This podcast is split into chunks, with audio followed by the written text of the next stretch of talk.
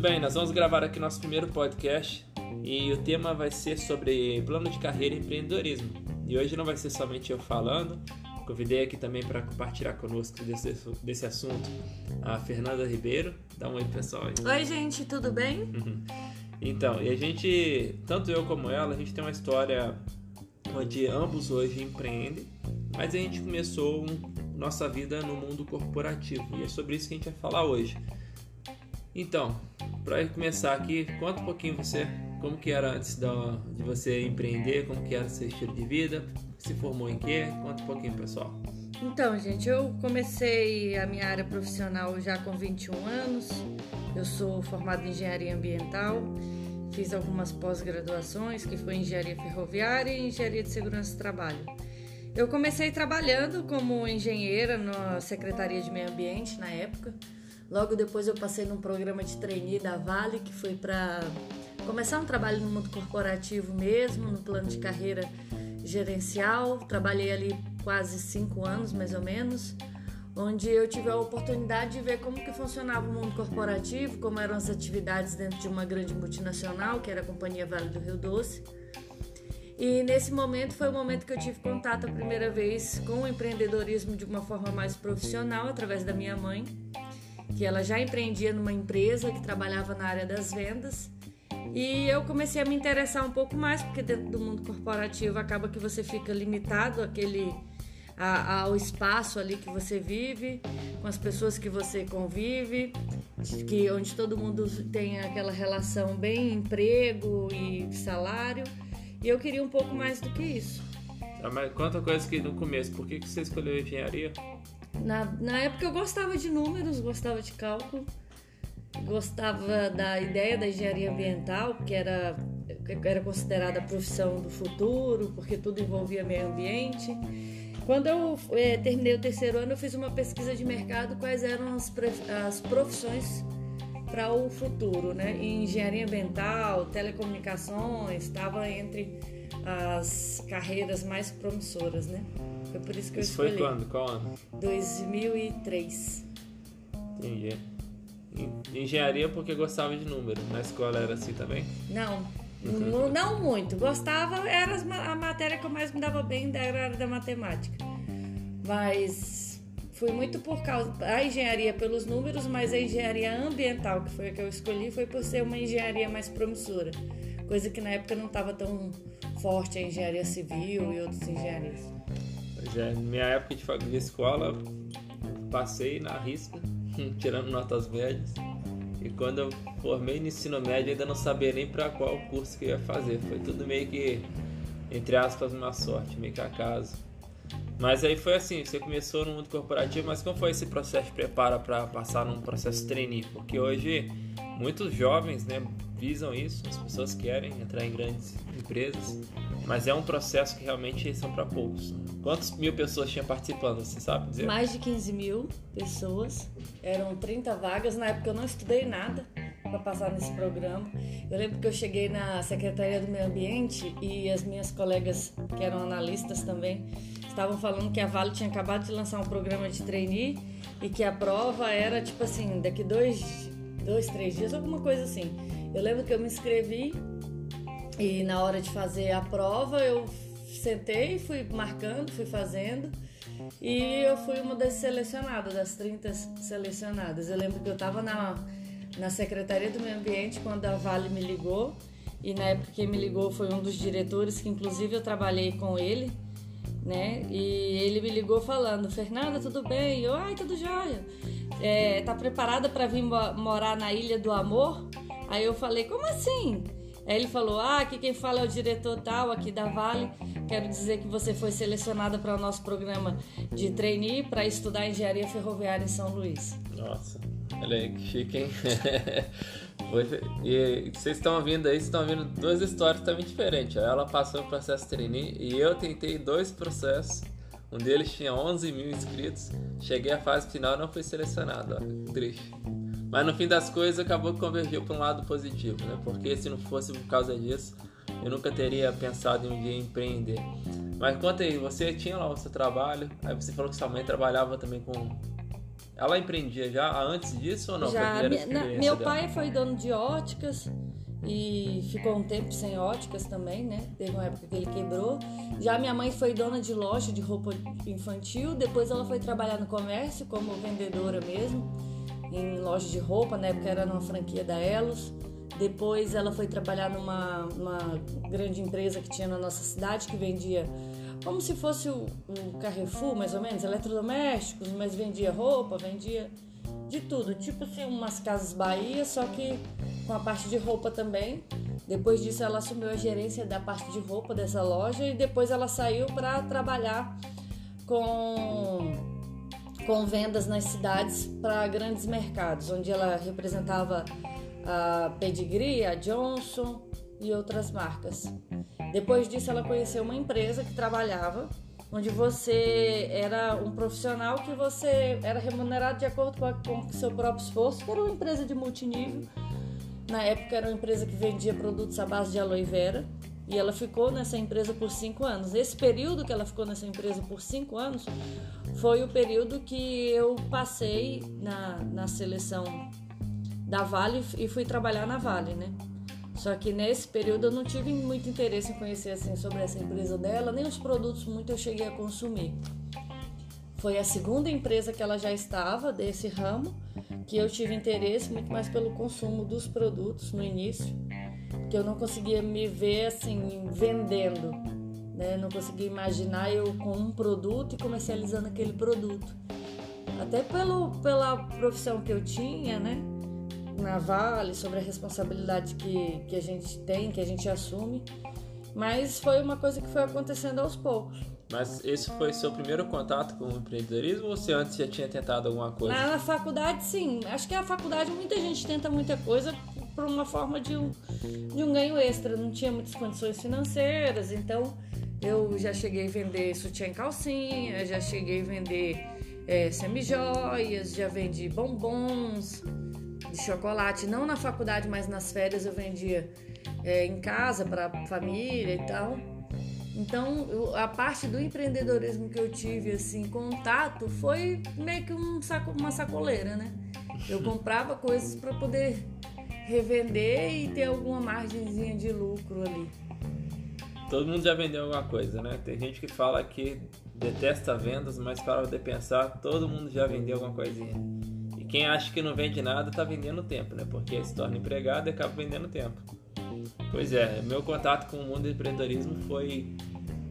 Acredito que meio 16, 17 anos, foi quando eu tive minha primeira experiência de gerar renda através de um trabalho também online. Fiz divulgações através do YouTube. No YouTube eu consegui gerar em 7 meses uma remuneração na época que foi acima de 1.800 dólares.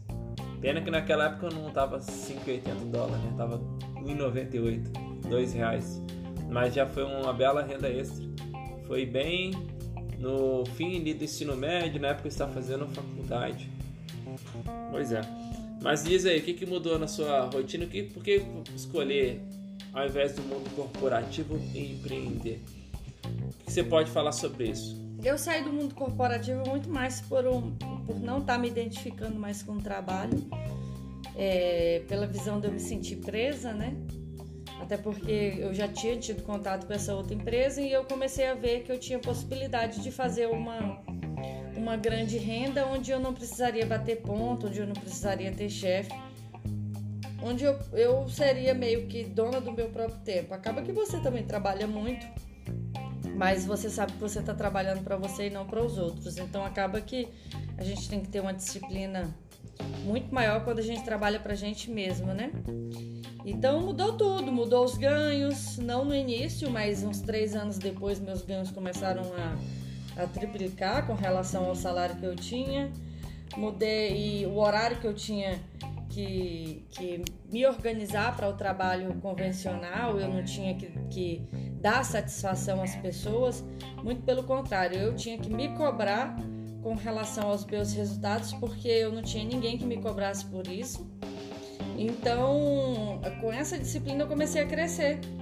E hoje a vida é diferente, porque acaba que você não tem aquela relação chefe e funcionário, mas você tem o seu negócio constantemente crescendo, é, por mais que exista uma crise ou outra, mesmo assim o seu negócio ele não despenca de uma forma absurda, você tem um pouco de, de perda, mas não é uma coisa que, que vai fazer tanta diferença no final das contas. E você pode crescer, você pode ganhar dinheiro, você pode viajar, você pode ter um estilo de vida diferente que eu acredito que poucas pessoas no mundo têm esse estilo de vida hoje, mas porque tiveram coragem de sair do, do mercado tradicional e tentar algo diferente. Entendi. Hoje, um dado até que é compartilhado que mais de 90% das pessoas trabalham somente pelo dinheiro, não gostam de fazer o que fazem, né? Na época do que eu trabalhava no mundo corporativo, eu comecei bem de baixo, eu era auxiliar de suporte técnico, foi meu primeiro emprego. E ali, depois de dois anos para três anos, eu estava já como analista de suporte. E foi quando eu já tinha quatro anos trabalhando nesse mesmo segmento que eu decidi migrar, abrir mão do que eu fazia, porque eu tive contato com uma oportunidade de empreender de fato, né? ser dono do meu próprio negócio. O que eu não gostava na época de, de trabalho era aquela relação de ter hora para entrar, não ter hora para sair, ter cobrança, metas, estresse um estilo de vida assim totalmente desgastante que se passou quatro anos. E a lembrança que eu tenho é trabalhando dentro de um quadro cheio de funcionários ali, dentro de um quarto, né? A gente não tinha contato com absolutamente o mundo externo. E eu vi que a vida estava passando e eu estava ali com meus 22 para 23 anos de idade sem muita perspectiva de mudanças, né? E quando eu conheci o mundo do empreendedorismo, o que me chamou muita atenção foi isso, de ver que era a oportunidade que eu tinha de construir um resultado diferente, de poder conhecer o mundo, uma coisa que sempre me chamou atenção. E isso foi que de fato mudou para mim também. Então isso aí acho que é uma coisa que temos em comum, né? Sim. Mas e aí? Foi fácil? O seu sucesso do dia para noite levou quanto tempo? Pelo menos uns quatro anos e meio, cinco anos, para construir algo mais estruturado, né? Que eu falo que eu ainda estou em processo de construção, mas é um processo muito mais de solidificação do que já foi construído, né? Quanto tempo você estudou na faculdade? Se especializou? Se somar todo o período de tempo, desde que você iniciou os estudos na faculdade, a sua especialização? Dá pelo menos uns. De faculdade mesmo foram cinco anos de pós, entre as pós-graduações deu uns dois anos e meio. Uns seis, sete anos e meio, mais ou menos. Sete anos e Fora meio. escola, né? E você tinha hoje, dentro do mundo corporativo, a gente vê os ganhos que você tinha, somando tudo, de salário, mais PRs, etc., dava uma média de quanto mensal? Uma média de 12 mil reais. Na época, isso em 2010, 2011. Não, 2011, isso. Naquela época, 2011, se analisar, dá hoje equivalente a 23 a 25 mil reais de rendimento na moeda atual. É um bom dinheiro, né, para quem trabalha no mundo corporativo. E foram 6, 7 anos de dedicação para chegar nisso aí. 7 anos e meio. 7 anos e meio. E aí a gente tem esse outro lado da moeda, né, que o sucesso de fato ele ele demora a acontecer, mas quando ele acontece, ele é algo permanente. Tem algum recado que você gostaria de dar para o pessoal que está escutando? Quem vem, quem busca empreender, o que, que você falaria para alguém que está começando hoje? Na época que eu comecei a empreender, gente, eu não pensei muito se ia dar certo ou se ia dar errado. Eu comecei, né? Eu não analisei muito. Até porque com 25 anos, às vezes a gente não analisa tanto o mercado, se é uma, uma coisa que é promissora. Eu só entendi que o produto que eu tinha era um produto bom e que cada casa do país cabia uma caixa do meu produto, porque ele era algo de alto consumo. Eu não pensei se, se, se tinha chance de dar, dar errado. Eu só pensei que ia dar certo e eu comecei porque eu estava insatisfeita. É, era uma insatisfação muito de trabalho, não de, de questão financeira, eu não tinha uma insatisfação financeira. Até porque eu também não tinha grandes sonhos naquela época de comprar grandes coisas, mas eu dou um conselho assim de que as pessoas que hoje têm vontade de empreender, que antes dela pensar em, em, em se vai dar certo ou errado, ela já empreender. E no caminho ela ir superando os obstáculos e as dificuldades que vão surgindo. Mas se o sonho é empreender, já começa. E no caminho você vai ajustando as velas, né? Certeza. Tem gente que fala assim: ah, mas para eu empreender eu preciso ter dinheiro. Ah, mas é porque eu não tenho isso, não tenho aquilo. Eu diria que um grande problema das pessoas que às vezes querem empreender é colocar os obstáculos, as objeções na frente. Né? Às vezes é, vale tanto a pena você começar, como a gente diz assim, vai, furou o pneu, mas você troca aquele pneu furado com o carro em movimento, não pode parar. Você tem que arrumar um jeito de, de sair adiante. E o grande filão do empreendedor é isso, né? É ver diante de todas as dificuldades as oportunidades que, que surgem. E sempre, sempre, sempre a gente encontra as saídas, né? Agora, se a mente estiver alinhada, você consegue ver a luz no fim do túnel. Se não, se para na primeira dificuldade que aparece, aí de verdade o empreendedorismo não seria para você. Mas vale a pena. É a profissão hoje mais difícil, posso dizer assim, porque é a profissão que você precisa delegar, você precisa confiar, você precisa liderar, você precisa administrar finanças. Com o tempo você vai escalando, você vai tendo uma equipe para trabalhar junto, mas no primeiro momento você tem que desenvolver essas habilidades e não tenha medo, né? Porque é algo que está aberto a todos. Então é isso. Se eu pudesse falar algo para quem está pensando em empreender, é não espere ganhar rios de dinheiro no começo. Primeiro momento você vai mais apagar incêndios do que tudo, mas saiba que o tempo passa. Se a gente analisar, estamos em 2020. Há quatro anos atrás aí o Brasil estava tomando. Quatro, cinco anos. Quanto tempo tem a última Copa do Mundo? Cinco anos, seis anos, sei lá. Passa tão rápido. Foi 2000, 2018. Então imagina, a gente já está em 2020, daqui dois anos tem outra Copa do Mundo. Se a gente analisar o tempo, tá voando, né?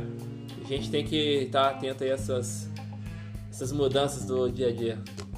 E é isso, gente. Um abraço a todos. Que vocês fiquem aí atentos às grandes oportunidades que vêm surgindo. Então, gente, valeu. Esse foi o primeiro dos nossos contatos aqui. Vamos nos falar muito em breve de novo. Até a próxima.